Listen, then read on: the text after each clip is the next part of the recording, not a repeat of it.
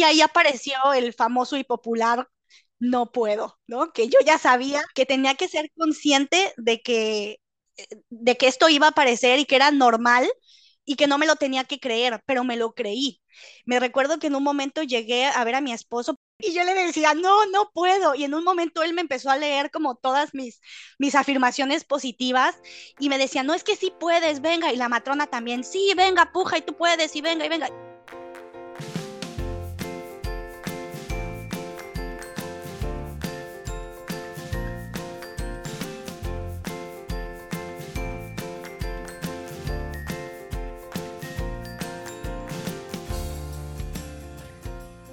Bienvenida, esto es Planeta Parto, el podcast en el que hablo con mujeres sobre sus relatos de parto y la manera única en la que dieron a luz a sus bebés. Aquí vas a descubrir un mundo de relatos positivos y empoderadores sobre el parto. Yo soy tu anfitriona, Isabel Anthony, mamá de tres niños y activista a favor del parto respetado. Acompáñame cada semana y escucha relatos emocionantes, conmovedores e informativos que te ayudarán a conocer y vivir el parto de otra manera.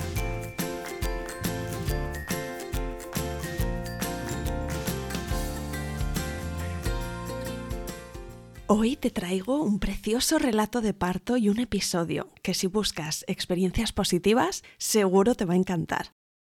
Karen Victoria es mexicana y vive en Holanda, que quizás sabes es uno de los países donde el sistema sanitario acompaña a las mujeres durante sus partos de una forma muy poco intervencionista.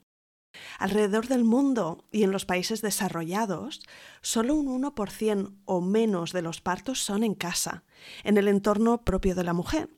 Pero Holanda es una excepción a esto, y allí más del 16% de las mujeres dan a luz en sus hogares, acompañadas por matronas, y tienen también una figura que se llama Kramsorg, que es una mujer que viene a casa unas horas cada día en los días siguientes a dar a luz para ayudar a la mamá con los cuidados del bebé, con la lactancia y con tareas del hogar incluso, y así alivian a la mamá para que puedan descansar y concentrarse en conocer a su bebé. El camino de Victoria pasó por investigar un montón, leer, hacer varios cursos, escuchar este podcast. Y así ella pasó de tenerle miedo al parto a tener ganas, a sentirse capaz, empoderada y lista. Victoria quiso un parto en casa y su historia es de verdad preciosa. No te cuento más, aquí empieza el relato de parto de Victoria Aguilar. Comenzamos.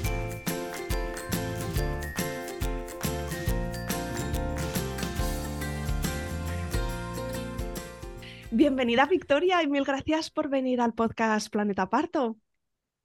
Muchas gracias Isa a ti por la invitación y sobre todo gracias por, por tu trabajo que, que me ha ayudado mucho. Lo hago con un montón de gusto y lo mismo me va a ocurrir ahora, que es que no me canso de escuchar relatos de parto, me parecen eh, experiencias tan potentes y, momentos muy importantes en la vida de, una mujer y bueno, deseando escuchar tu historia. Si te parece, danos alguna pincelada sobre tu, tu perfil, tu momento presente, de dónde eres, dónde vives, cuántos sois en tu familia. Bueno, pues yo soy originaria de México, Vivo actualmente en Holanda. Hace, pues, en agosto hago cuatro años, pero antes de esto, bueno, estuve, estuve unos años eh, viajando por Europa y después conocí a que ahora es mi esposo.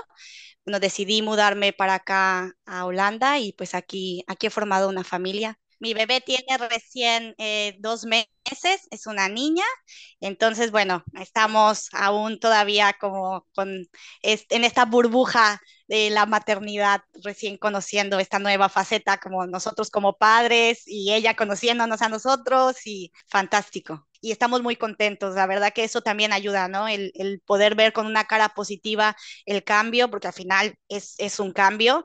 Yo creo todavía que, que la maternidad te pueden decir que es duro, pero hasta que no lo vives, lo entiendes y bueno, apenas estamos como los primeros dos meses recién pues conociendo como cómo es todo esto. ¿Te parece? Empezamos por el principio de la historia. Siempre me gusta preguntar a las invitadas si eh, esto de ser mamá era algo que tenían muy claro de toda la vida o si fue un camino también llegar a esa decisión. Pues eh, yo tenía claro que yo quería formar una familia, pero estuve unos años viajando, estuve yo sola por la vida y después como que lo puse un poco en duda, porque claro, yo venía con este estilo de vida distinto, ¿no? Y tampoco no había conocido pues a la persona que, hoy es mi esposo. Y, y, yo lo tenía como un poco ahí, pero también pensaba como, bueno, si no se da, pues tampoco pasa nada. Después conocí a mi esposo y él siempre tuvo claro que quería tener hijos. Y yo dije, bueno, pues eh, yo también quiero formar una familia, pero bueno, vamos a organizarnos, ¿no? Entonces dijimos, vamos primero, pues ya sabes, a comprar la casa, vamos a casarnos y después de que nos casemos, pues entonces empezamos a intentar y, para, para formar nuestra familia. Entonces como que los dos teníamos claro el camino hacia donde íbamos, lo cual pues también nos sirvió mucho, al menos a mí, para yo poder eh, visualizar cómo era que yo quería hacer las cosas, porque claro, yo me encontraba en ese momento, pues a lo mejor como la mayoría de las mujeres, como sí quiero tener hijos, pero tengo miedo al parto, ¿no? Y, y es este miedo aprendido que tienes, porque sabes que le tienes miedo, pero no sabes por qué. Y, y yo desde el momento en el que, bueno, ya estuvimos preparando, preparando nuestra boda, yo dije, bueno, pues lo siguiente es que vamos a tener hijos, entonces desde ese momento empecé a prepararme para mi parto.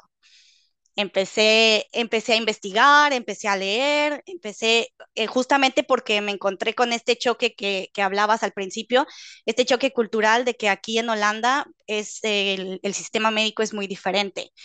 Eh, yo me, me, encontré con, eh, tengo dos cuñadas, mi esposo es el de en medio, y las dos recién estaban en, en, este camino de la maternidad, estaban teniendo a sus bebés y las dos tuvieron partos en casa.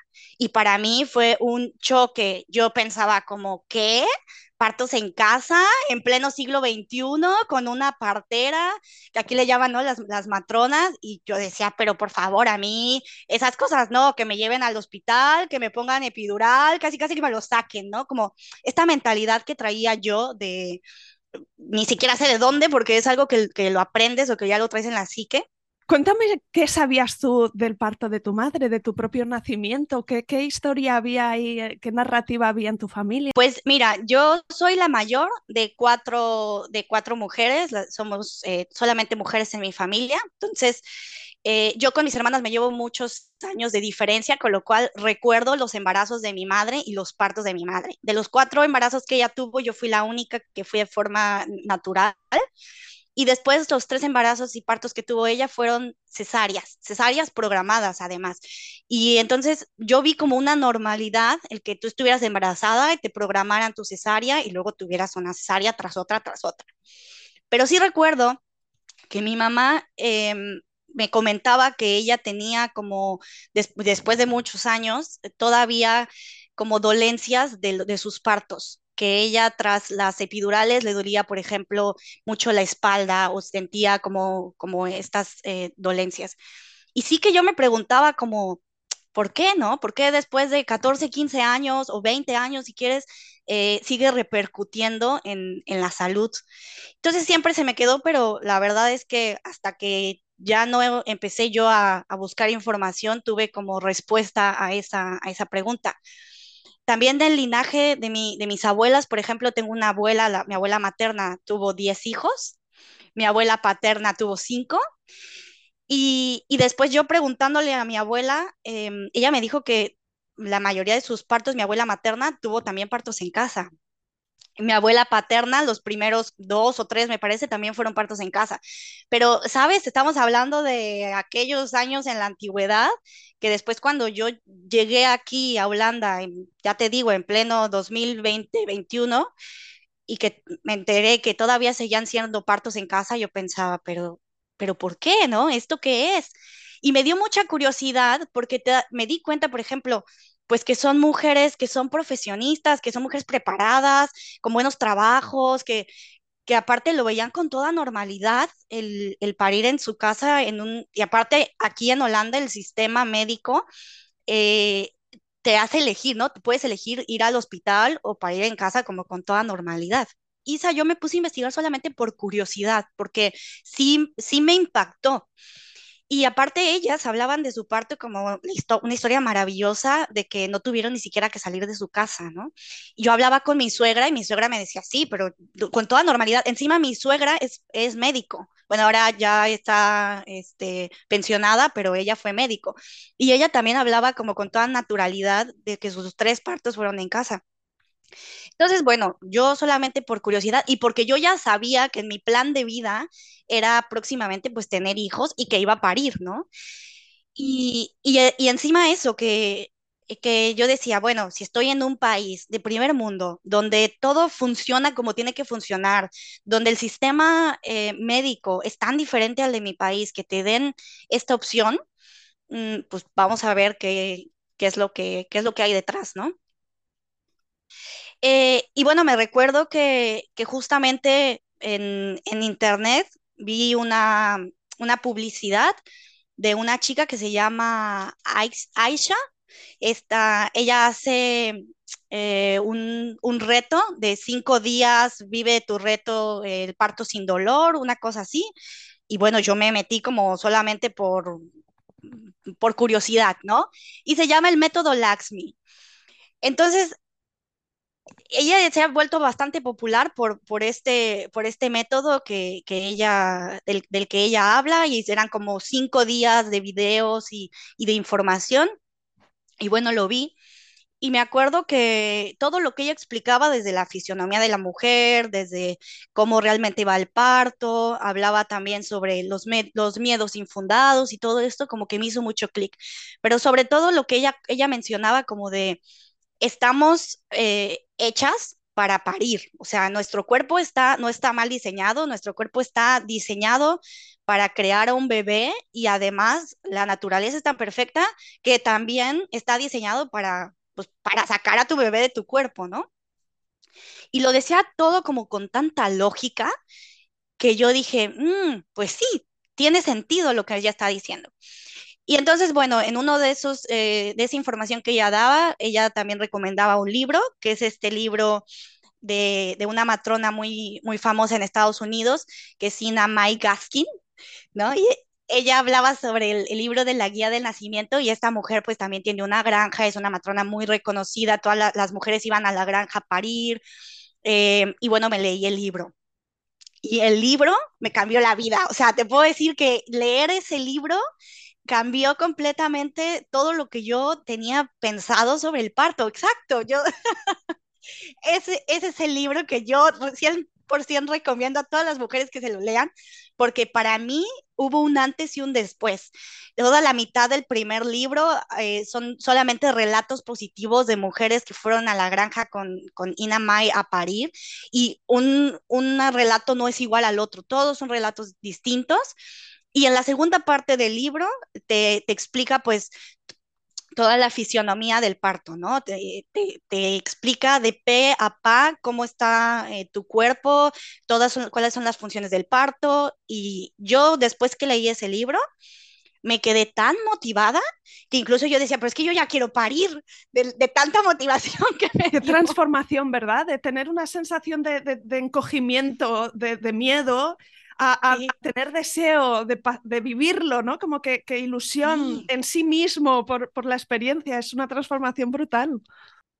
Sí, sí, sí, y todo eso viene también desde el conocimiento, ¿no? Porque todo esto está basado en la evidencia científica, no es que alguien vino y se lo inventó y de repente también hablaban mucho sobre este poder femenino que tenemos y que después con el tiempo se nos ha ido arrebatando porque todo se nos ha formado en que tenemos que ahora la normalidad es ir al hospital a parir, que hemos como normalizado las episiotomías, hemos normalizado necesarias y innecesarias, el que te pongan oxitocina sintética, en que te saquen a tu bebé con forceps, entonces de repente te das cuenta como pues no, nosotras en verdad tenemos un, un, cuerpo perfecto que sí está diseñado para poder parir naturalmente y que pues te pones a pensar, las mujeres en África, por ejemplo, que paren a sus hijos casi colgadas de un árbol tranquilamente, ¿no?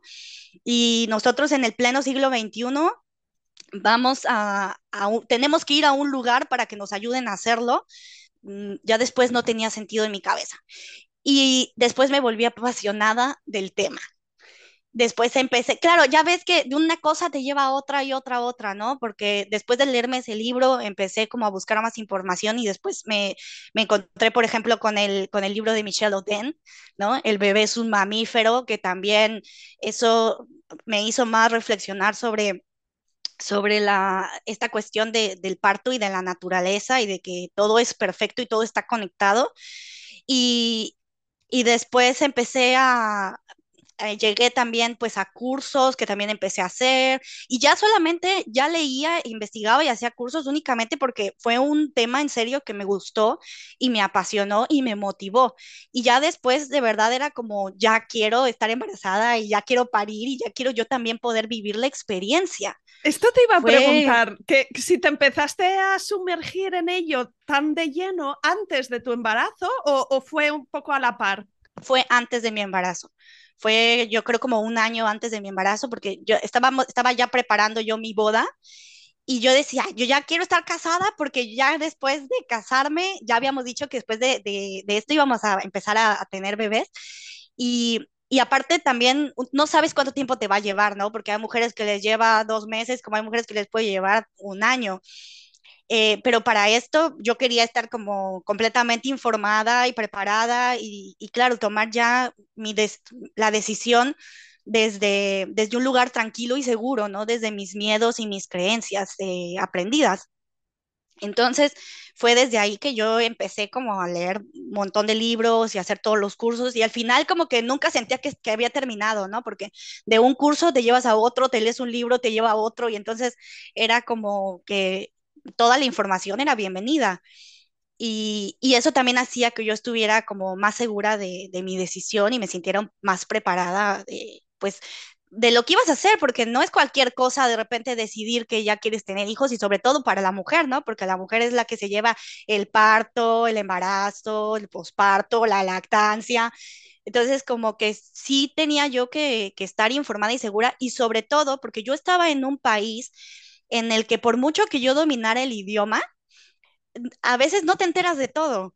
Entonces yo quería tener primero la información para que después, y es verdad, cuando yo después ya iba a las consultas con la matrona, ya me decían cosas que yo ya sabía y que a lo mejor si tenía dudas o algo las podía yo ahí resolver, pero yo ya tenía desde antes la información y eso a mí también me daba tranquilidad, porque pues al final... Eh, ya te digo, estás en un país que no conoces con un, un, una seguridad social que tampoco sabes cómo va y con un idioma que no es el tuyo. Entonces, era también por eso mi necesidad de ya estar informada y preparada desde antes. Bueno, empezasteis a buscar el, el embarazo y cuéntame cómo descubriste que estabas embarazada. Pues la verdad que fue muy rápido que nos embarazamos. Eh, empezamos a, a, a, intentar cuando dijimos, venga, vale, ya, vamos a, vamos a intentarlo y al tercer mes yo ya estaba embarazada. Entonces fue también como, wow, qué rápido, porque no, no nos esperábamos que fuera así, así de, de rápido, pero bueno, nos dio muchísima alegría. Eh, yo desde siempre he sido una persona que le gusta mucho el deporte, entonces yo desde que era niña hice gimnasia artística y luego a mi edad adulta pues me dediqué mucho a la acrobacia y ya lo hacía como por hobby. Y me acuerdo que, mm, eh, que para esto yo decía, bueno, pues tengo que estar como con las alertas bien puestas, porque claro, si estoy embarazada y yo no me doy cuenta, yo estoy por allá saltando y haciendo mortales al aire. No te quieres golpear, que... ¿no? Mm. Exactamente, ¿no? Tienes como que cuidarte. Pero como ya lo llevábamos como, vale, vamos a ver, vamos a ver. Eh, nos fuimos de viaje, estuvimos en, en Portugal, en Lisboa, y, y yo ya esperaba mi, mi regla, pero bueno, no, no me venía. Y yo dije, pues yo me voy al viaje con mis cosas preparadas por si pues ahí me viene la, la regla. Y le, me acuerdo que le comenté a mi pareja como, oye, pues no me ha venido la regla, pero por si sí o por si no, pues yo no voy a beber alcohol por cualquier cosa, ¿no? Vale, sí, perfecto. Pero ya desde ahí yo ya, yo ya sabía como que algo, algo no estaba bien y me acuerdo que eh, me dolían mucho los pechos y normalmente durante mi, mi regla o, o, antes no sentía como, como eso. pero me dolían mucho, me dolían mucho. Entonces, por eso fue que yo tomé la decisión como, bueno, no me voy a hacer todavía la prueba porque creo que es muy temprano, pero después, eh, pues me la hago después regresando del viaje. Entonces, en ese viaje me acuerdo que no, no tomé alcohol, por si sí o por si no, regresamos del viaje, yo me iba a ir a las clases de acrobacia y dije, mira, mejor que nos hacemos una prueba porque todavía no me ha llegado la regla y tampoco me quiero ir yo allá a, a brincar. Entonces, vamos a, vamos a hacerla. Ya tenía yo en casa unas pruebas de esas así súper baratísimas. Dije, me la hago por si sí o por si no. Y estábamos los dos ahí como con ese nervio, como, imagínate que sí, pero bueno, no te hagas muchas ilusiones. Estábamos ahí, ¿no? Con la emoción. Y, y nada, resulta que me acuerdo que salí yo del baño con la prueba, pero yo ni siquiera había visto la prueba, la puse sobre la mesa y primero hablamos como, vale, no hay que hacernos muchas ilusiones, si es que no, pues vamos a seguir intentando, también es muy pronto, entonces tampoco era como, vamos a ver qué pasa, ¿no? Y cuando le dimos la vuelta a la prueba y salió positiva, los dos nos quedamos con cara de, ¿qué? ¿Qué está, qué, qué, qué? Y es súper chistoso porque de verdad yo en un momento sentí como, como que me habían echado una cubetada de agua fría, como, ¿qué está pasando? Por mucho que, que yo quería ya estar embarazada y que él también eh, quería que fuera la prueba positiva, de repente es como, pues te da como un shock, ¿no? De alegría o de lo que tú quieras, pero en ese momento yo sentí que ahí ya mi vida cambió. Y, y bueno, ya fue como, pues mira, qué bueno que no me fui a las clases de acrobacia porque ya estoy embarazada y no sé ni siquiera en cuántas semanas estoy. Directamente llamamos para pedir una cita para a la, a la matrona, porque claro, aquí en Holanda no es que te, te, te, dan una cita con el ginecólogo, sino aquí tienes que hacer una cita primero con la matrona. Todo el mundo va directamente con, con la matrona, que es una partera o, o una comadrona, no sé cómo lo llaman en sus países. Y después, si algo de tu salud no va bien, ya te remiten con el ginecólogo, pero el ginecólogo tiene otras cosas para hacer, no atiende embarazadas. Entonces tienes que ir directo con la, con la matrona. Entonces, bueno, llamamos y todo para pedir una cita. Nos dijeron, este, venga, pues vengan, creo que no era el día siguiente, pero al, al día después. Y, y, vamos con la curiosidad de, pero ¿cuántas semanas? ¿Tú cuántas semanas crees? No, pues quién sabe. Y sacábamos cuentas, pero no sabíamos ni cuánto. Y resulta que cuando llegamos ahí, aparte yo no tenía ningún síntoma de nada más que el dolor de pechos que te digo, o sea, pero ya. Y llegamos ahí y resulta que ya tenía siete semanas de embarazo. Entonces todo era como, ¿what? ya podíamos escuchar el corazón, ya sabíamos que estaba ahí y todo era como, órale, ya estamos, o sea, ya está aquí. Ya es real. Sí, exactamente, es palpable y solamente nos llevó tres, tres meses, ¿no? Era también como, pero qué rápido fue todo esto. Entonces, también, pues desde ahí ya fue como, ok, ya todo ha cambiado. Y dices que no tenías unos síntomas mm, muy eh, incómodos esas primeras semanas y luego se mantuvo así el embarazo. ¿Cómo lo viviste a nivel físico, a nivel emocional?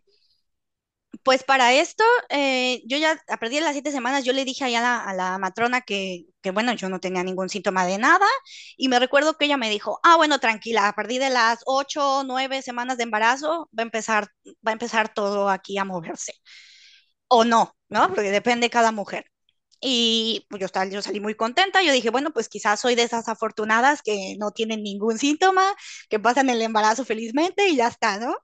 Pues qué equivocada estaba, porque como reloj a las ocho semanas yo empecé a vomitar todos mis pecados. Todísimo, empecé a vomitar, ya nada me, ya nada me pasaba, empecé con un cansancio que no me permitía ni levantarme de la cama. O sea, ese primer trimestre lo pasé, lo pasé mal por los por esto de, lo, de los vómitos y por el cansancio, pero era un cansancio de verdad que yo nunca había sentido. Me recuerdo que, bueno, me levantaba casi arrastrándome para trabajar, en, ese entonces trabajamos desde casa, entonces, bueno, eh, terminaba de trabajar, iba a mi lunch iba a dormirme, después iba mi esposo para despertarme porque ya se me había acabado el lunch, trabajaba otro rato, iba otra vez a dormirme, me despertaba para comer, o sea, entonces era como no, no podía estar despierta del cansancio que tenía. Más el vómito, encima que no, no me permitía comer nada.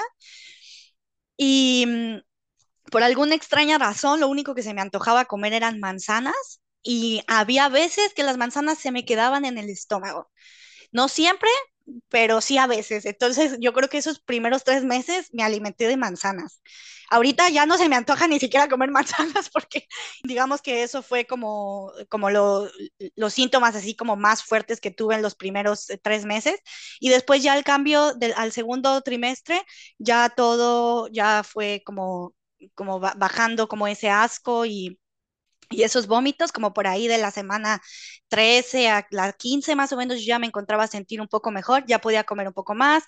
Eh, sí vomitaba, pero ya no a los niveles que vomitaba al principio y ya después en algún momento desaparecieron completamente los, los vómitos y entonces ya sentí como que ya, ya pude un poco eh, disfrutar más porque también ya empieza a crecer la barriga, ya estás más al pendiente de que si el bebé se mueve, de que si no, de que si sientes las pataditas, este, ya también, ya me, ya me veía como embarazada, ¿no? Este, ya me hacía más ilusión que la barriga me creciera.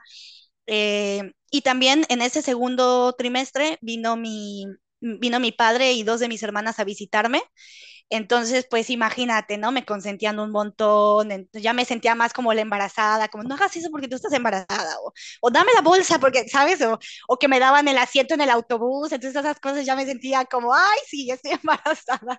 Y lo viví muy bien, este, de todo ese segundo, segundo trimestre.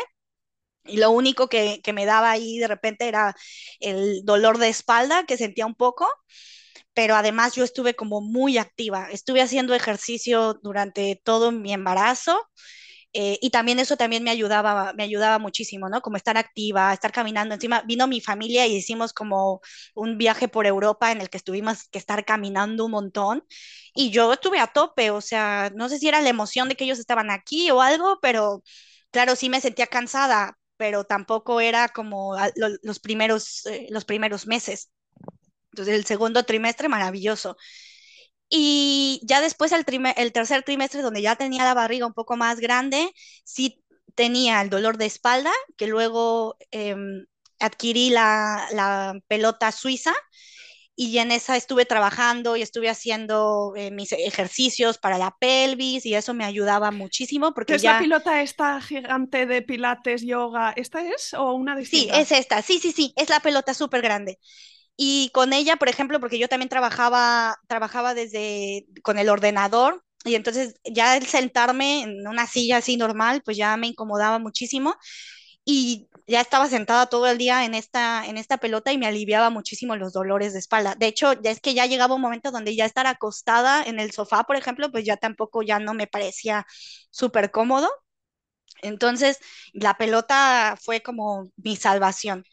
Lo que sí, a partir como del, del mes número 7, empecé a tener mucho ácido estomacal y eso era de verdad horrible, horrible, porque si ya por fin podía comer, pues ya con el ácido estomacal ya eh, me volvía otra vez como tenía que elegir los alimentos y aunque los eligiera súper bien, ya todo me hacía mal, todo me daba ácido. ¿Lo pero notabas ácido sobre que todo por la noche al dormir que tenías ese reflujo o todo el día tenías Sí, la- Pues mira, yo ya lo tenía todo el día, o sea, ya sentía yo fuego. Llegó un momento donde, donde ya tuve también que, tomar un, como tipo un medicamento, como eran como unas pastillitas, eh, ahora no recuerdo cómo se llaman, eh, que me las, me las recetó la matrona eh, y me aliviaban un poco, pero después me volvía. Entonces ya tampoco era como probé el plátano, probé el yogur, probé de todo y ya no me aliviaba.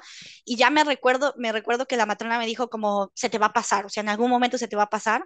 Y yo vivía como con esa esperanza de que en algún momento se iba a ir. Pero eso sí me molestó muchísimo, muchísimo el ácido estomacal.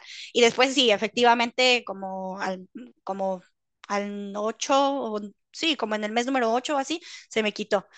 Pero, pero sí, eso fue un, un malestar que, que sí, todavía lo recuerdo y digo, ¡ay, qué mal lo pasé! pero, pero hasta ahí. Y te digo, yo estuve como muy activa en el, en el embarazo, entonces también eh, creo que también eso a mí me, me ayudaba como a no tener tanta, tantas dificultades para pues esto de los pies hinchados o el dolor de espalda o el cansancio tal, porque yo religiosamente iba tres veces a la semana a hacer ejercicio. Entonces también siento que eso, si no me aliviaba, al menos se me olvidaba que me sentía mal. Sí, sí, qué bien. Y Victoria, te iba a preguntar cómo viviste la, las visitas a la matrona, cómo era la atención, em, eh, en, detalle, ¿no? Que nos cuentes un poco cuánto duraban esas visitas, si te daba tiempo a, a preguntar tus dudas, si tenías, porque ya estabas bastante informada, o, si no te sentiste bien acompañada con el, este sistema holandés. Pues mira que también eso fue algo que a mí me impresionó mucho porque por la profesionalidad en, la, que sentí que este acompañamiento, ¿no? Eh, primero, recuerdo que en las primeras visitas eh, nos explicaron cómo iba a ser todo, ¿no? Nosotras somos cinco matronas, van a venir y cada, cada cita les va a tocar a una persona diferente. Es importante que conozcas a todas, que tengas una conexión con todas. Eh, obviamente estamos hablando que cuando digo matrona o partera, son personas que son profesionales de la salud, que estudiaron, que se prepararon, que fueron a la universidad. O sea, no es como la matrona o la partera del, del, del pueblo, ¿no? Eh, primero que desde que llegaban todo era como una atención muy personalizada, que ya sabían de entrada, pues, cuál era tu nombre, cuál era el nombre de tu pareja, cuántas eh, semanas tenías, ¿no? Era como que no tenían desde antes que revisarte y al mismo tiempo decirte como, mmm, a ver, cuéntame otra vez. No, todas ya tenían como lo que tú hablabas con una, a la siguiente que veías que era una nueva, ella ya sabía lo, que había habías mirado. hablado con la otra. Había, exactamente, había mucha comunicación entre ellas y a mí eso me gustó y me dio como, como mucha confianza. Y también te, te daban la información desde esta, desde esta visión médica, pero también todas eran madres y todas te, te explicaban desde sus vivencias personales. Eh, y entonces eso también me hacía sentir como acompañada y te, siempre te daban como, vale, la próxima cita va a pasar esto y va a pasar el otro, ¿no? Y me recuerdo que en una de esas me dijeron como, eh, no en todas las citas va a haber un eco, porque yo sí me esperaba como, ay, voy a ir siempre y me van a hacer una, una eco, eh, pero ya ya desde antes, pues ya te lo iban como avisando, ¿no? Si, por ejemplo, si tú, si tú tienes eh, una cuestión médica, pues tienes que ir al hospital para sacarte sangre o te vamos a hacer todos estos estudios. Tú también puedes elegir si quieres o no hacerte los estudios, por ejemplo, yo que sé, el, el NIP test, ¿no? Que te hacen desde el principio, como a los tres meses, me parece, para ver si tu bebé tiene o no este, alguna, alguna dificultad. Y también algo que me impresionó muchísimo, que fue en esta, en una de las ecos más importantes que te hacen es la de las 20 semanas. Y me recuerdo que con toda naturalidad me dijeron como, este eco es muy importante porque ahí podemos ver si tu bebé está bien formado o si tu bebé no está bien formado y tiene alguna discapacidad y ustedes pueden decidir eh, continuar con el embarazo o interrumpirlo, pero con toda naturalidad, ¿eh? Y yo pensé como, wow, o sea, también el que te den, te den estas opciones y que lo vean como tan normal y que sea algo que también como, pues no sé, en ese momento como padres no, no te lo piensas, ¿no? Pero sí te mandan a tu casa a hablar con tu pareja de eso. ¿Qué va a pasar? Sí. Y yo eso pues jamás me lo hubiese imaginado, por ejemplo, en, en mi país, ¿no? Que, que pasara una cosa así y también te preparan efectivamente para, bueno, había, si había algo que no habíamos pensado, pues mira, ya lo estamos pensando en, en conjunto y también pues hablar con la pareja y decir, bueno, y si vamos a la eco y pasa esto. Y yo creo que para mí lo más chocante era eso, que se hablara con tanta naturalidad. Eh, pero bueno, gracias a Dios y al universo que, que nada, que salimos muy contentos del, de, la, de la eco. De hecho, en esa eco nos dijeron que estábamos esperando una niña. Entonces, bueno, pues la, alegría total.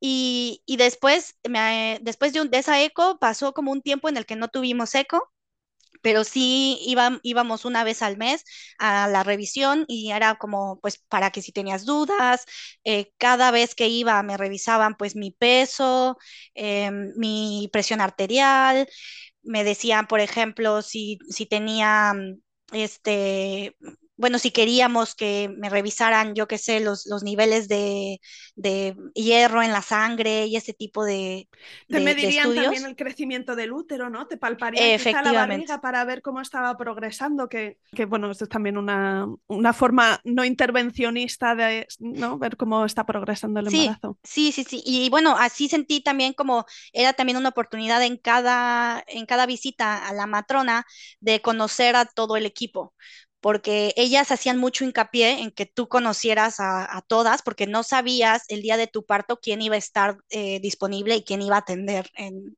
ese momento. Pues, claro, ahí vamos a la, cuestión de que las mujeres en Holanda pueden elegir. Mi pregunta para ti es, ¿qué, qué decisión habías tomado? ¿Cuál era tu preferencia en ese momento?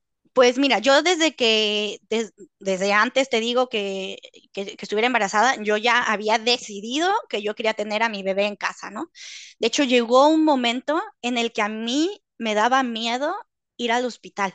O sea, de verdad, me daba muchísimo miedo. Recuerdo, recuerdo una frase que leí de, de Michel Oden, que él decía que el parto intervenido empezaba desde que salías de tu casa. Y decía, pero claro, es que si yo voy al hospital y de repente yo ahí yo ya no tengo control de nada, ¿no? Porque pues yo le tenía miedo que me hicieran una episiotomía o a que me sacaran a mi bebé con forceps o le tenía miedo al epidural por esto que mi madre me comentaba que, que, que tenía eh, dolor después de muchos años.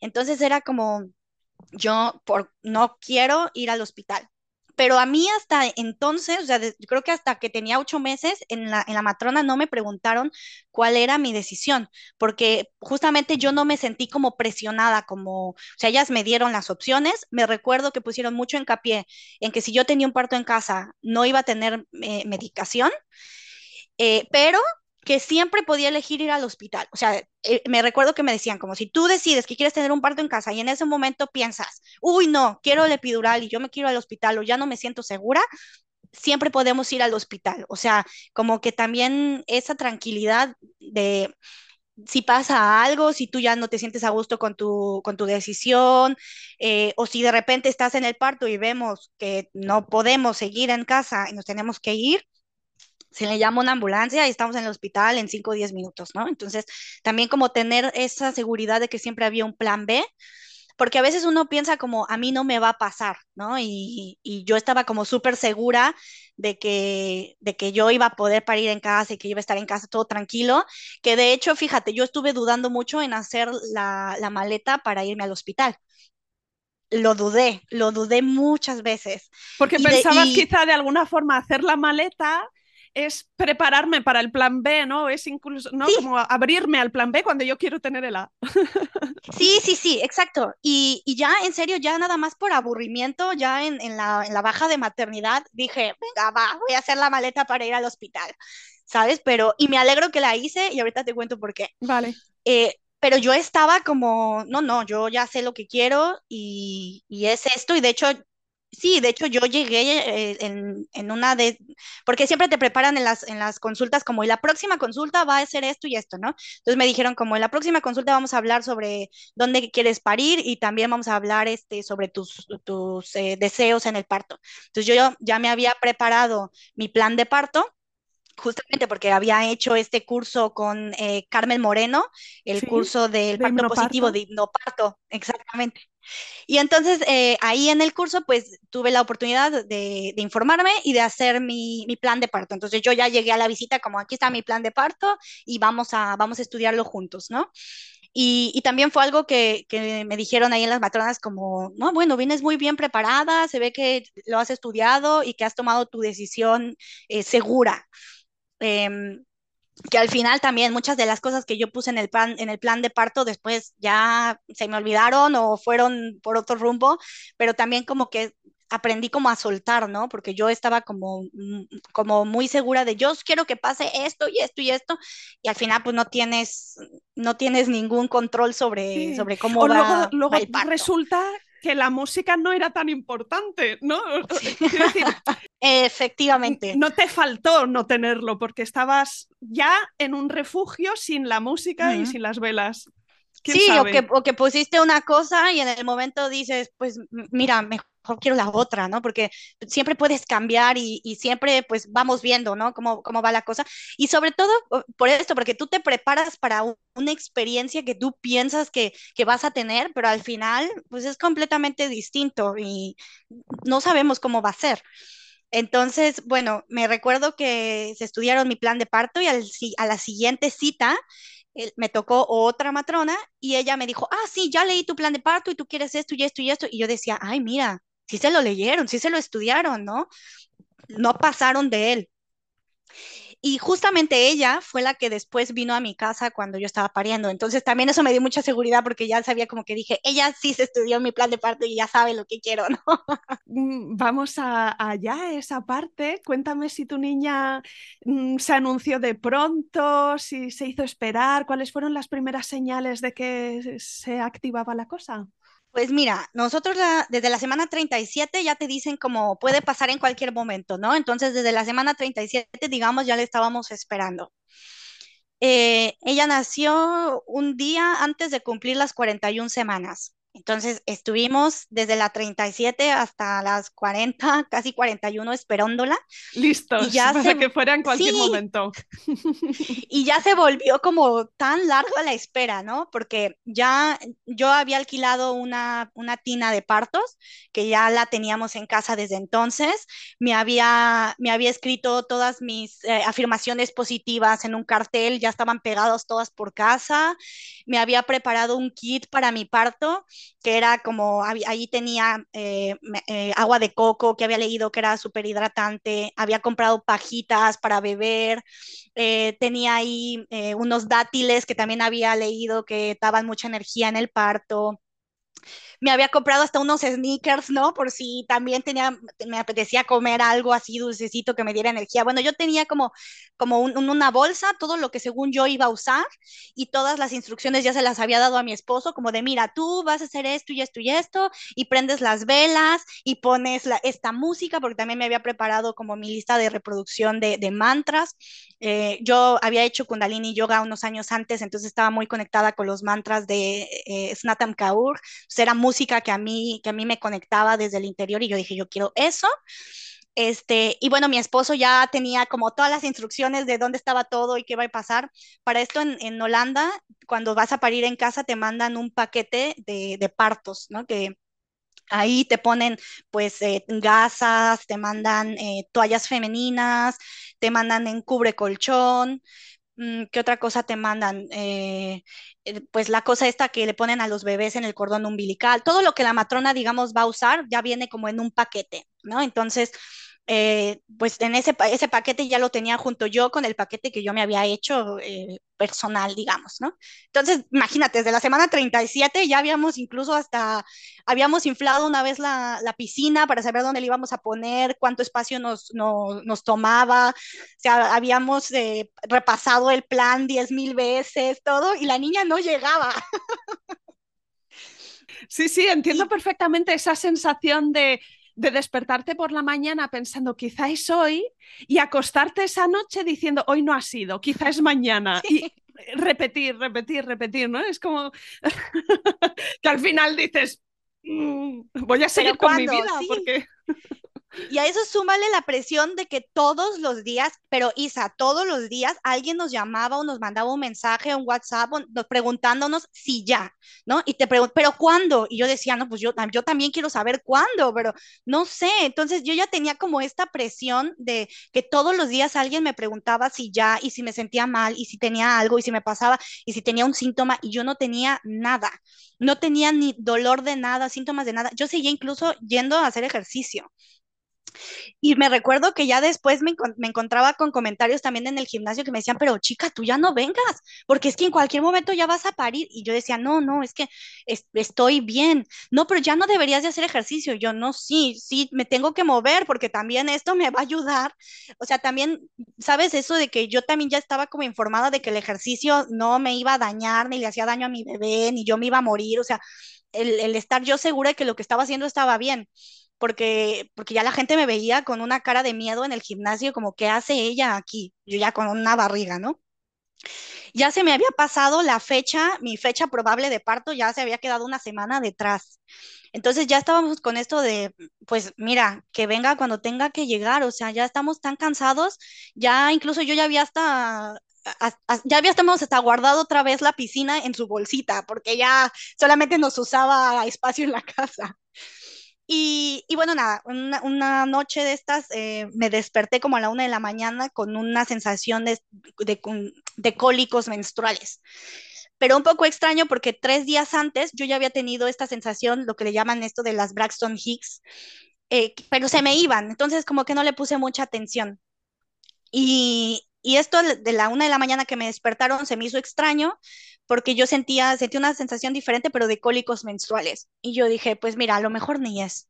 Me volví a dormir, no pasó nada, y después otra vez me volví a despertar como a las 3 de la mañana con esa misma sensación. No era un dolor, pero sí era una sensación.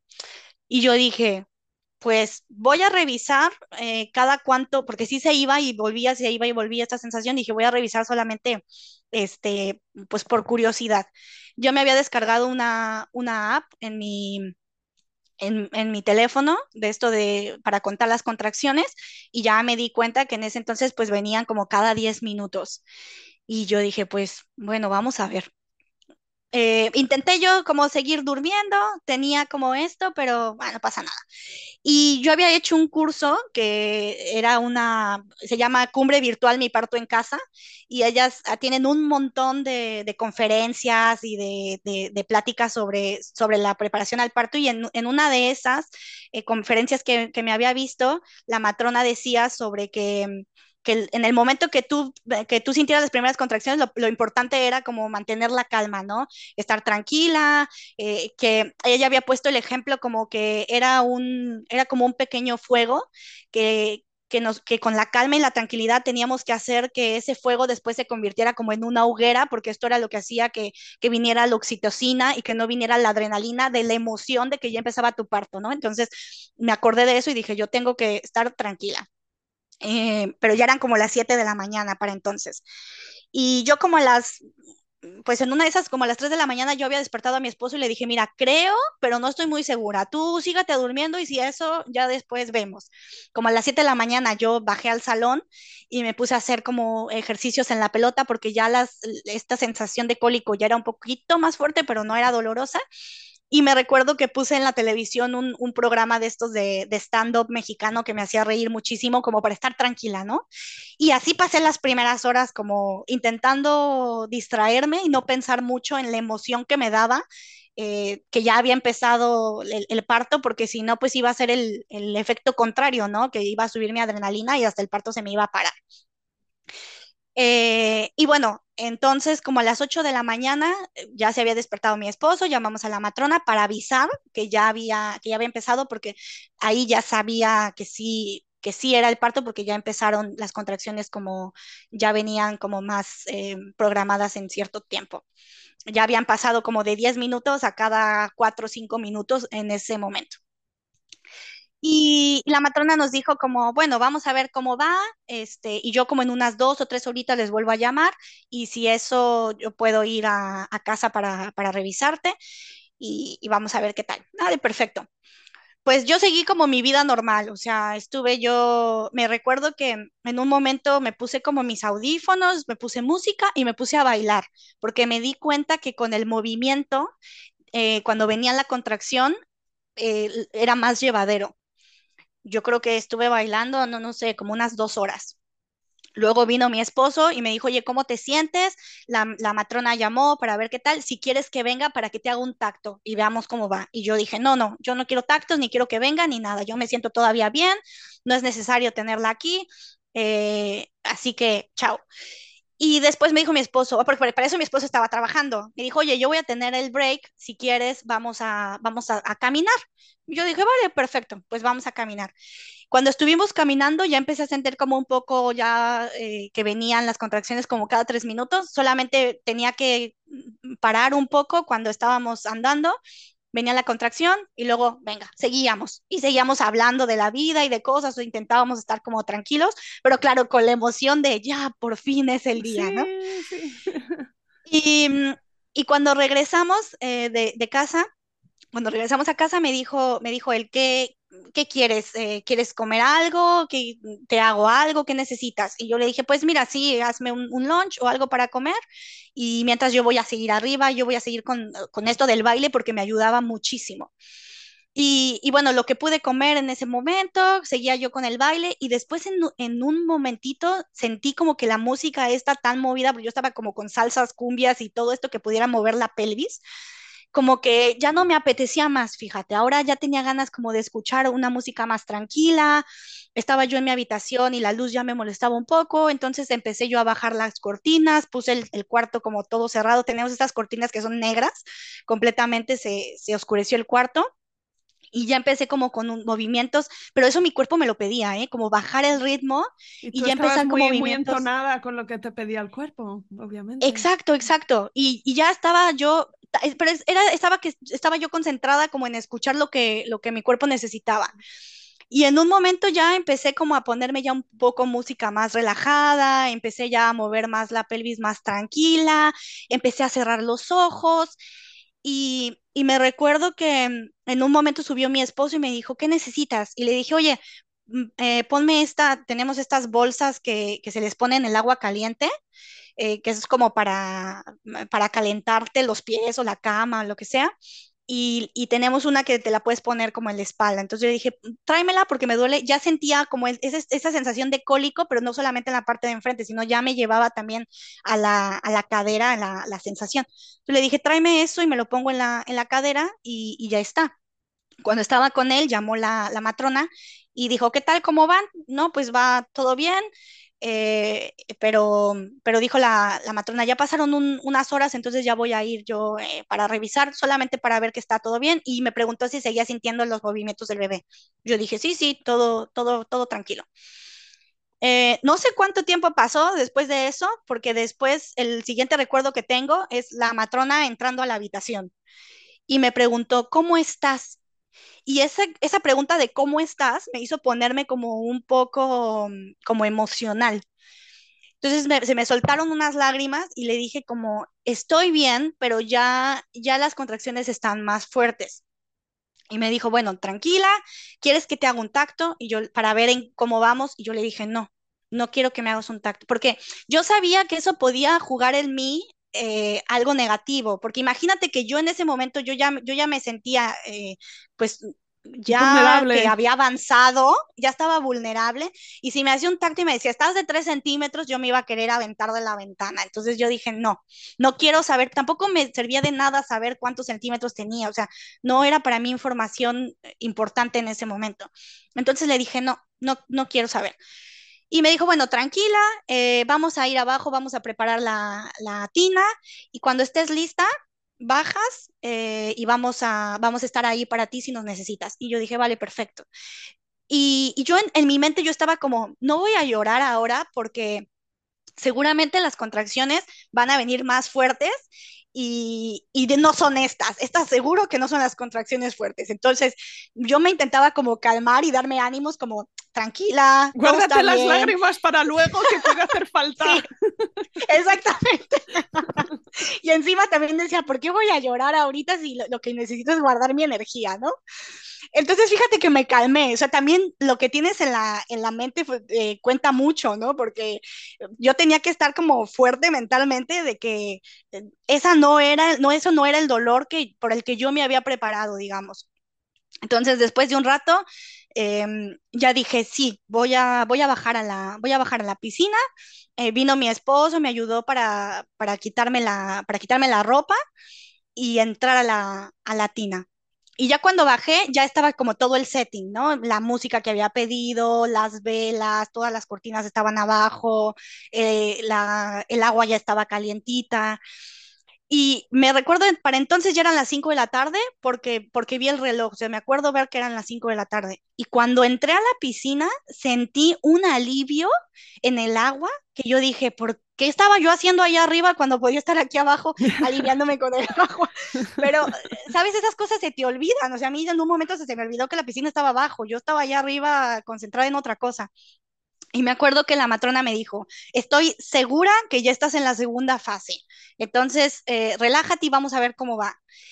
Y al escuchar yo la música que yo había elegido, que estos eran los mantras estos de Kundalini Yoga, me conecté de una manera que no me había conectado nunca. O sea, yo sentí que fluía con la música, me puse a cantar, cerré los ojos, yo ya estaba ya en el planeta parto, efectivamente ya sentía yo que volaba.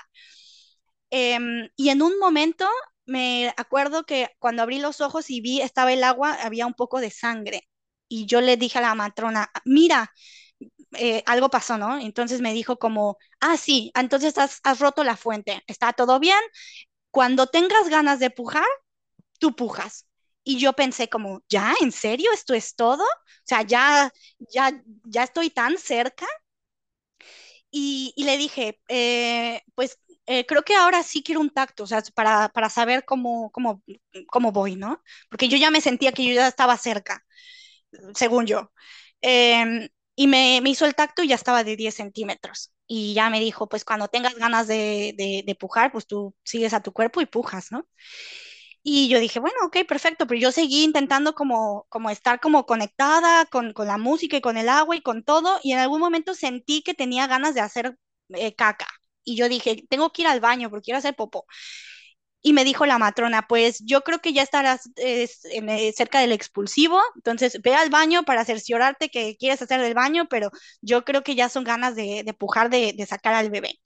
Y yo dije, bueno, pues vale, pero yo me fui al baño pensando, ¿en serio ya? Esto es todo, porque yo no sentía dolor, o sea, yo en ningún momento sentí un dolor que quisiera ponerme el epidural o que quisiera ir al hospital o, o sentir un dolor que me, que me sobrepasaba. En ese momento no. Y, y cuando regresé, eh, dije, pues ya no me apetece más estar en el agua, quizá quiero estar como moviéndome, caminando, tal. Eh, tenía también la opción de ponerme esta, la silla de partos. Me dijeron, bueno, pues si quieres, eh, prueba ahí, pero yo no sentía que, que tuviera estas ganas de pujar. Más bien, en un momento mi cuerpo empezó a pujar. Y yo ahí ya me desconecté, porque entonces me había convertido ya como, como en, en una leona o como en, en, en, algo ya que me sobrepasaba, o sea, ya era una mamífera al 100%. Ya estaba yo en, haciendo estas respiraciones que me venían solas, estaba, mi cuerpo estaba pujando solo, yo ya no tenía control de nada, eh, ya sentía que hasta aullaba. Eh, sentía como esta presión sobre, sobre la pelvis, eh, como ganas de hacer caca, pero no. Tenía frío, tenía calor, sudaba, ya no me apetecía, ya no sabía ni qué me apetecía, ni el agua, ni no, ni qué, ¿no? Eh, y me acuerdo que en un momento sonó el timbre de la casa que alguien venía y esa era la, la Kramsorg. La Kramsorg es esta persona que en Holanda te mandan para que te, te cuide los días posteriores a tu parto y es, eh, bueno, es una enfermera, una persona profesional que te ayuda y te enseña a cuidar a tu bebé, pero esta mujer también está en tu parto. Y me recuerdo que cuando ella llegó, yo estaba como eh, ahí viviendo las contracciones al mil por hora, porque ya me venía una contracción tras otra, tras otra, ya no había como este descanso que, te, que me daba la naturaleza, sino que ya se me había juntado todo con todo. Y, y ahí sí empezó ya a ser como más eh, fuerte la experiencia y ya era como un poco más doloroso, pero yo ya no tenía control de nada. Cuando esta mujer entró, yo solamente, yo solo le vi los pies porque no pude ni siquiera levantar la mirada para ver quién era. No, no podía, no podía ya más nada. Eh, y empezamos como eh, a probar diferentes eh, técnicas, ¿no? Como, pues, a ver, ahora en cuatro puntos, o ahora parada, o ahora acostada, o ahora con pierna arriba, o ahora en la silla, ahora en el agua, y ahora. Entonces, ya era como, ¿qué pasa? Que nada funciona, ¿no? En mi mente ya empezó como, ya quiero que esto se termine y esta niña no nace. Y ahí apareció el famoso y popular no puedo, ¿no? Que yo ya sabía que iba a haber un momento en el parto donde iba a aparecer el no puedo en mi cabeza y que tenía que ser consciente de que, de que Era esto una- iba a aparecer y que era normal y que no me lo tenía que creer, pero me lo creí. Me recuerdo que en un momento llegué a ver a mi esposo, porque para eso mi esposo era como, como el cheerleader más grande que yo tenía ahí, ¿no? Él lo tenía todo el tiempo al lado mío y qué necesitas y agua y me limpiaba el sudor y me ayudaba a pararme, a acostarme, a, todo, ¿no? Él estaba ahí como, Victoria, tú puedes y tú no, no puedo. Sí, así, totalmente, eso, así era. Y yo le decía, no, no puedo. Y en un momento él me empezó a leer como todas mis, mis afirmaciones positivas y me decía, no, es que sí puedes, venga. Y la matrona también, sí, venga, puja y tú puedes y venga y venga. Y yo decía, no, no puedo. O sea, yo ya no sé qué está pasando, algo estoy haciendo mal, yo ya no puedo. Y y me recuerdo que, que también cuando llegó la Cramsor, en un momento yo me sentí como en peligro, como yo decía, pero yo no conozco a esta mujer, yo no sé quién es, y, y me, me, estaba viendo en un momento ahí tan vulnerable, de repente me dio como vergüenza. Fíjate, qué extraño, qué, qué extraño, porque yo me había preparado tanto y de repente sentir vergüenza fue como que lo, el, lo último que yo pensé que iba a sentir en ese momento, pero fue porque llegó una persona desconocida y de repente pues verme ahí en un momento tan vulnerable, yo pariendo donde yo ya, o sea, llegó un momento, Isa, me recuerdo, que yo con las uñas como que arrastré así como en el piso, o sea, como un animal prácticamente, ¿no?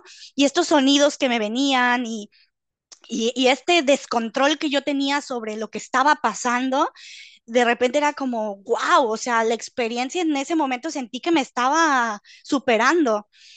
Y, y la matrona dijo, eh, mira, eh, con el bebé, porque revisaban a mi niña que tuviera sus signos de que su corazón latiera completamente bien, ella dijo, con el bebé va todo bien, pero yo ya te veo, Victoria, que estás muy cansada y eso me preocupa. Yo ya llevaba más o menos unas dos horitas ya ahí en el expulsivo y me decía, a mí me preocupa que yo te veo muy cansada. Em, si, si quieres, también está la opción de que le llamamos a un, al a la ambulancia y nos vamos al hospital, pues para que te ayude, ¿no? Porque al final me estaban dando como las opciones. Y yo dije, no, no, yo con ese nivel de contracciones, yo que iba a ir a, al hospital, o sea, que me iba yo a subir a la ambulancia, yo no podía, o sea, no. Y yo le decía a mi esposo, no, no dejes que me lleven al hospital, no dejes que me lleven al hospital. Y yo le decía a ella, no, no, yo no me voy a ir, yo voy a pujar. Y yo seguía, pero era como súper contradictorio porque yo decía, no me voy a ir, pero por el otro lado decía, no puedo. Y dijo la, la, la matrona, le voy a llamar a una de mis colegas eh, para que venga, porque a mí ya se me acabaron las ideas. Eh, y a lo mejor alguien que trae un poco el aire, el aire fresco, que trae otras ideas, pues a lo mejor puede ayudar bueno, pues que le llame. Creo que la matrona llegó como a los 10 minutos, o sea, fue, fue así a una velocidad increíble la que ella llegó. No sé si estaba en la esquina de casa. Y, y justamente fue una de estas matronas que por azares del destino, pues me había, me había tocado como en, en tres o, sí, como en unas tres visitas cuando, cuando yo fui a, a las consultas. Y fue una persona con la que quizá hice clic, que cuando ella llegó, ella vino directamente a donde estaba yo, o sea, yo estaba yo ya ahí como que ya me quería morir, y se acercó, me tocaba, me, acarició el cabello y me dijo, eh, yo sé que lo que estás haciendo es muy duro, lo estás haciendo muy bien. Te prometo que ya vas a terminar. Ya estás en el expulsivo, ya te falta muy poquito. Tienes que pujar con todas tus fuerzas. Y yo le decía, pero es que no puedo. Y me decía, no, sí puedes. Si alguien puede, puedes tú. Pero ¿qué te preocupa? Y yo le decía, es que no me quiero ir al hospital, no quiero irme al hospital, no me lleven al hospital. Y me, me aseguró, me juró por sus hijos que no me iba a llevar al hospital, que ya estaba muy cerquita de terminar, pero que tenía que pujar con todo lo que yo tenía. Y, y, me acuerdo que estaba, mi esposo lo tenía aquí eh, en, en, el otro oído y me estaba diciendo, sí puedes, confía en ti, sí puedes, sí puedes, sí puedes. Y de repente fue como que, no sé si fue la empatía que yo necesitaba o las palabras que tenía que escuchar en ese momento o fue como que sentí amor o no sé qué, que mi chip cambió y automáticamente dije como, venga, va, sí puedo, sí puedo. Empecé a pujar, como a los 15 minutos después, empecé a sentir el famoso aro de fuego que sentí que todo aquello me estaba como quemando y escuché en la voz de mi esposo una emoción diciéndome, ya está aquí, ya viene, ya viene. Y me dijeron, abre los ojos. Y tenía yo un espejo así enfrente, me puso, me puso la matrona como, como mi mano para que tocara la cabecita del bebé. Y eso de que toqué la cabecita y de repente lo vi en el espejo y dije, ya estoy, ya, ya estoy, ya estoy ahí. Pujé con unas fuerzas que yo no sabía que tenía. La emoción de escuchar a mi esposo, de ver a la niña que ya venía, las matronas como alentándome, todo el mundo preparándose ya para el gran momento. Y yo decía, ya, ya estoy. Me recuerdo mucho la sensación del aro de fuego porque sí me quemó. Y después de un momento ver cómo la cabecita salía y me dijeron como, vale, ahora tranquila, esperas a la siguiente contracción y ya va a salir el cuerpo. Y en ese momento fue un momento como de calma, porque ya tenía como que esperar a que viniera la, la, siguiente contracción y ya les dije como, ahí viene, ahí viene, todo el mundo se preparó y el cuerpo salió, pero en una. Y me recuerdo que yo había puesto en mi, en mi plan de parto que yo quería tomar a mi bebé cuando naciera. Entonces me dijeron, ¿ya estás lista para tomar al bebé? Y yo les dije, no, no, o sea, no puedo, ya no tenía más fuerzas para, para ni siquiera tomarla. Yo decía, por favor, se me cae, ¿no? Y yo les dije, no, no, pónganmela, denmela. O sea, eso es a lo que te digo que cuando pones una cosa en tu plan de parto y después sale otra completamente distinta, ¿no? Y yo les decía, no, no puedo tomarla, que me la pongan. Entonces salió la niña y me la pusieron en el, en el pecho. Y mi pensamiento fue, ya terminé, fue como llegar a la meta, ¿no? Después de después de un maratón, cuando ya por fin ves que ya dice ahí finish y que llegas y que te ponen tu medalla, o sea, para mí mi hija fue como el trofeo, como ya llegué, llegué. Y me acuerdo que lo primero que dije a mi nena cuando la vi fue como, por fin estás aquí, ¿no? De, después de, de, tanto esfuerzo, después de tanto esperarla, después de, de tanto tiempo, eh, fue como, ay, llegué, un alivio y cómo es la naturaleza que automáticamente ya es como que ya, todo, todo termina, ¿no? Ya el, el dolor había desaparecido y, y, ya todo era paz, alegría y felicidad. Y yo realmente no, no recuerdo que haya parido con dolor, pero más bien creo que fue con mucho trabajo y con mucho esfuerzo porque también creo que es algo de la naturaleza que si ahorita me preguntas cómo, cómo, te dolió, cuánto fue lo que te dolió, yo ya no me acuerdo ya eso ya se me olvidó, ya quedó en el pasado y a lo mejor en ese momento sí me dolía, pero ahorita mismo ya no me acuerdo que es que fuera doloroso, que fuera así, más bien sí recuerdo que hubo mucho esfuerzo y mucho trabajo, además de físico, eh, mental y emocional. Eh, y bueno, ya después eh, la, la, la, alumbré la placenta y también fue como, vale, si ya salió el bebé, la placenta va a salir rápidamente y así fue pero mi nena no, no se pegó directamente al pecho. Eh, la revisaron, tenía ahí como, tenía un frenillo y estaba, había nacido como con la temperatura un poco baja. Entonces nos dijeron, nos dijo la matrona, eh, si quieren, pueden ir al hospital, podemos ir al hospital para que ahí la revisen y la pongan como en un cunero donde, donde le pueden subir la temperatura y, y bueno, también para ustedes porque pueden, pueden descansar. Entonces dijimos, venga, pues, pues sí, que la, que la revisen. Creo que también le iban a revisar como sus niveles de la glucosa o no sé qué historias, porque salió un poquillo amarilla. Em, y bueno, vamos al hospital. Me recuerdo que me, me, checaron el, el, pecho, salió este el calostrum, le dieron calostrum con una, con una jeringuilla, mientras mi esposo hacía eso con la bebé, a mí me estaban revisando, no tuve como desgarros grandes, me pusieron solamente como tres puntos, pero cosa de nada. Y, y, bueno, nos dijeron, pues vámonos, a, vámonos al hospital. Y yo pensé, qué bueno que hice la maleta para el hospital, porque si no, imagínate. O sea, son cosas con las que no cuentas. Yo nunca me hubiera imaginado que nos iban a mandar para revisar a la niña. A posteriori, sí. Sí, exacto. Y después fue como, vale, pues qué bueno que, qué bueno que lo hice pero ya después con toda tranquilidad, o sea, me dijeron, mira, eh, come algo, me hicieron un tosti, eh, cambiaron a la niña, me, me, cambié yo con toda tranquilidad, nos fuimos al hospital y ahí con la niña y conmigo estaba todo bien, pero también fue como tener esa seguridad de que podíamos ir allá y que nos pudieran revisar. Y cuando llegamos ya estaba ahí eh, la enfermera, el ginecólogo, la, estaba la asesora de lactancia, estaba todo el mundo ahí como para podernos ayudar y para darnos un servicio impecable. Yo estaba como, wow, o sea, esto es cinco estrellas, ¿no? También teníamos una habitación que era solo para nosotros, una habitación grande, mi esposo tenía una cama para él, a los dos nos llevaron comida, o sea, era un servicio que yo dije, pues qué bueno que no nos quedamos en la casa, porque aquí nos tratan muy bien, pero ya nos fuimos al hospital con la niña en el coche y también era como de otro nivel, porque ya íbamos en el camino con mi esposo hablando sobre la experiencia que para los dos había sido el parto eh, y aparte llevábamos a la niña al lado y era como, wow, o sea, sí, qué fuerte, ¿no? O sea, yo la veía y decía, esta niña es mi hija, pero qué extraño, era, era todo como que tenía después como que bajar a la realidad, porque yo todavía seguía en, en, otro, en otro nivel. Y qué curioso, ¿no? El primer camino, el primer viaje en coche, en vez de ser del hospital a casa, fue de casa al hospital. Sí. Fue exactamente, y, y, después era como, mi esposo me decía como que también para él había sido tan impresionante ver el, este poder que, que tenía, ¿no? El, el poder de, de, poder sacar a la, a la bebé, el, lo fuerte que era el cuerpo, este, este poder femenino que, que Se quedó tenemos. admirado. Está, él estaba como, wow, y me recuerdo que me decía, pero si yo ya te respetaba, es que ahora te respeto muchísimo más, ¿no?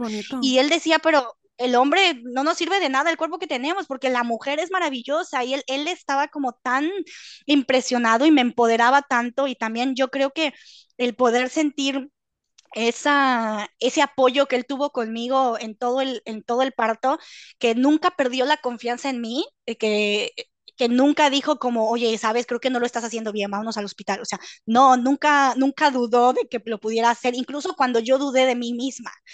Eh, también ese acompañamiento que, que, yo tuve de mi, de mi esposo fue también muy importante y se lo agradecí muchísimo después porque yo le decía, es que eh, el, a mí, por ejemplo, yo todavía recuerdo con mucha emoción el escuchar su voz emocionado cuando vio que la niña nacía y yo le decía, es que a mí eso fue una pieza clave para mí de, de pujar con todas mis fuerzas y darme cuenta que también yo tenía fuerzas, no sé de dónde, no sé de dónde salía salía esta, esta leona, esta mujer salvaje que tampoco yo conocía que había dentro de mí.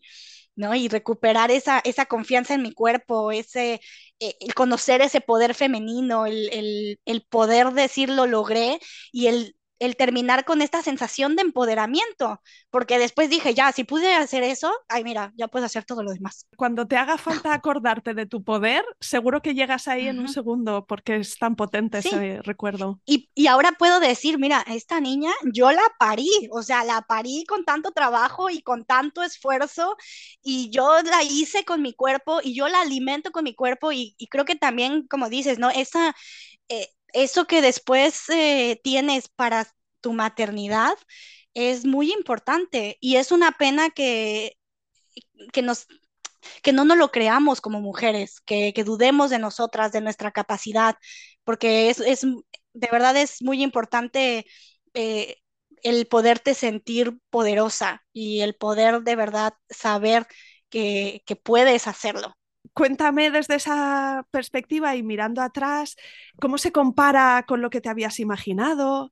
Eh, ¿qué, recuerdo general te queda de la experiencia y qué te gustaría que las mujeres que nos escuchan eh, sepan para, para, su propio camino?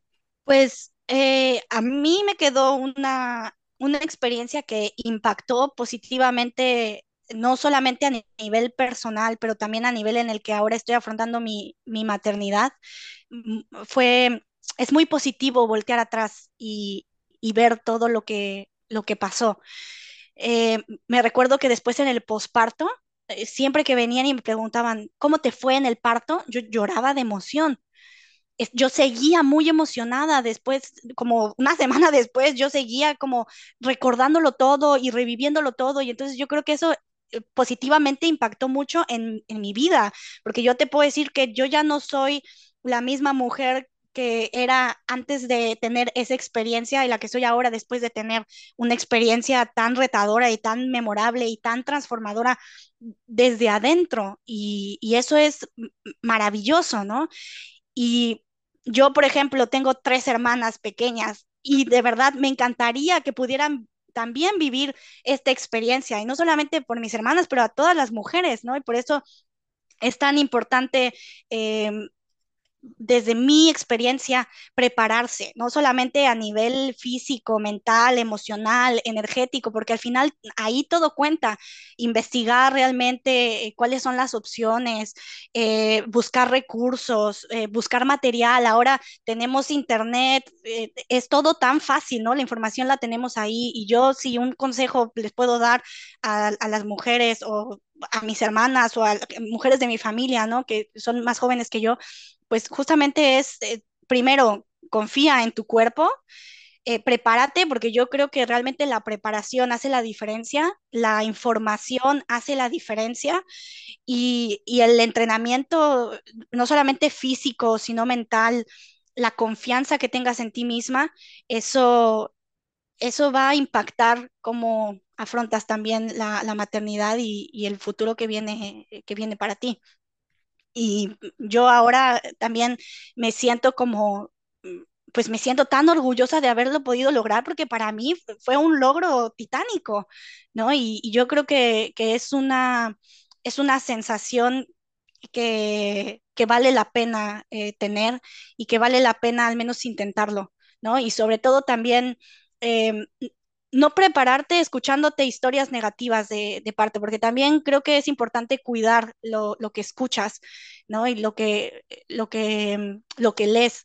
Eh, por ejemplo, pues el, el, escuchar tu podcast a mí me, me, ayudó mucho, ¿no? Porque también me escuchaba muchas historias positivas de, parto y cuando la gente de repente venía, porque todo el mundo te quiere contar su historia, ¿no? Y, y, de repente las mujeres que te dicen, ay, no, es que a mí me pasó que esto y lo otro y cosas como negativas, yo intentaba también como poner un, un alto, ¿no? Eh, me tocó también tener que decirles, este, mira, gracias por querer contarme tu historia, pero yo voy a parir muy pronto y quisiera como mm, no escuchar historias negativas ahorita porque también me pueden infundar miedo y prefiero como también cuidar lo que escucho, ¿no?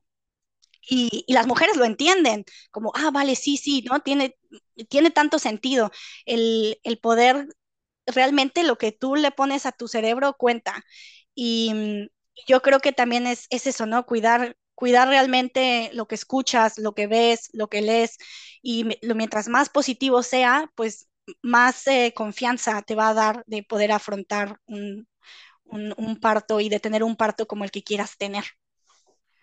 Y aparte te das cuenta la conexión, la conexión que tiene con tus, tus sentimientos, ¿no? Con, con, lo que, con lo que estás pasando, con lo que estás pensando, con los miedos que tengas, eh, justamente pues con las preocupaciones y, y de repente como, ya te digo, para mí fue muy importante sentir es, esa empatía, ¿no? Alguien que me dijo, yo sé por lo que estás pasando, ¿no? Yo sé lo duro que es, y de repente el, alguien quien podía escuchar mi preocupación, y lo único que me preocupaba era que yo había escuchado que tenía la opción de irme al hospital, o sea, nadie me dijo que me iban a mandar, ni que estaba la, la ambulancia afuera, o sea, fue algo solamente que en mi mente apareció, y eso era, lo, eso era la, la barrera que yo tenía que cruzar. Hay un, video en YouTube que también lo recomiendo que se llama El ABC del parto de Mercedes Campiglia y ella habla sobre la transición y decía que en el momento que sientes que no vas a poder, ya pudiste, pero tienes que brincar eh, ese, ese, esa parte que es la más difícil, ¿no? Y, y es la, en esa transición. Y yo cre yo creo que para mí esa fue como la parte más retadora, el, el, el cambiar del no puedo al ya pude. Y es, es, es mental, es simplemente es, es mental, pero por, por, mucho que te prepares o por mucho que, que, que, creas que lo tienes, o sea, en el parto va a aparecer algo que, que te va a retar. Y, y, también es bonito, también es bonito que no, no recordar lo que todo fue fácil y no recordar lo que, que todo fue dulce y amoroso y hermoso, ¿no? Porque, porque no fue así, tuvo sus momentos, tuvo sus momentos de todo. Y, y, y, creo que también ahora, pues gracias a eso me confirmo que como mujer tengo un diseño perfecto, que pude conectar con ese poder interno femenino y que pude tener un parto fisiológico sin intervenciones como el que yo había soñado.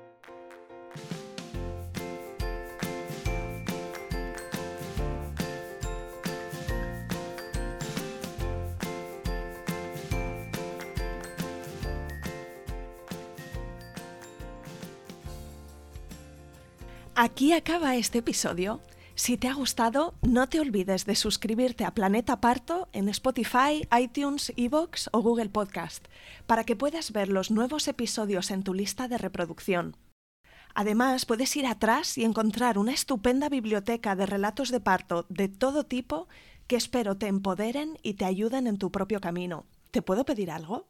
Si estás escuchando el podcast en Apple Podcast o en Spotify, déjame porfa una reseña. Si te gusta el programa y dejas cinco estrellas y un comentario positivo, ayudarás a otras mujeres a encontrar este podcast y a dar visibilidad a estos relatos. También puedes contactar directamente conmigo con un mensaje directo en Instagram. Me encantará si me escribes y me cuentas qué sensaciones evoca en ti este podcast, qué es lo que más te gusta del programa o qué episodios recuerdas especialmente. Me gustará mucho saber quién eres tú que estás al otro lado. Mil gracias.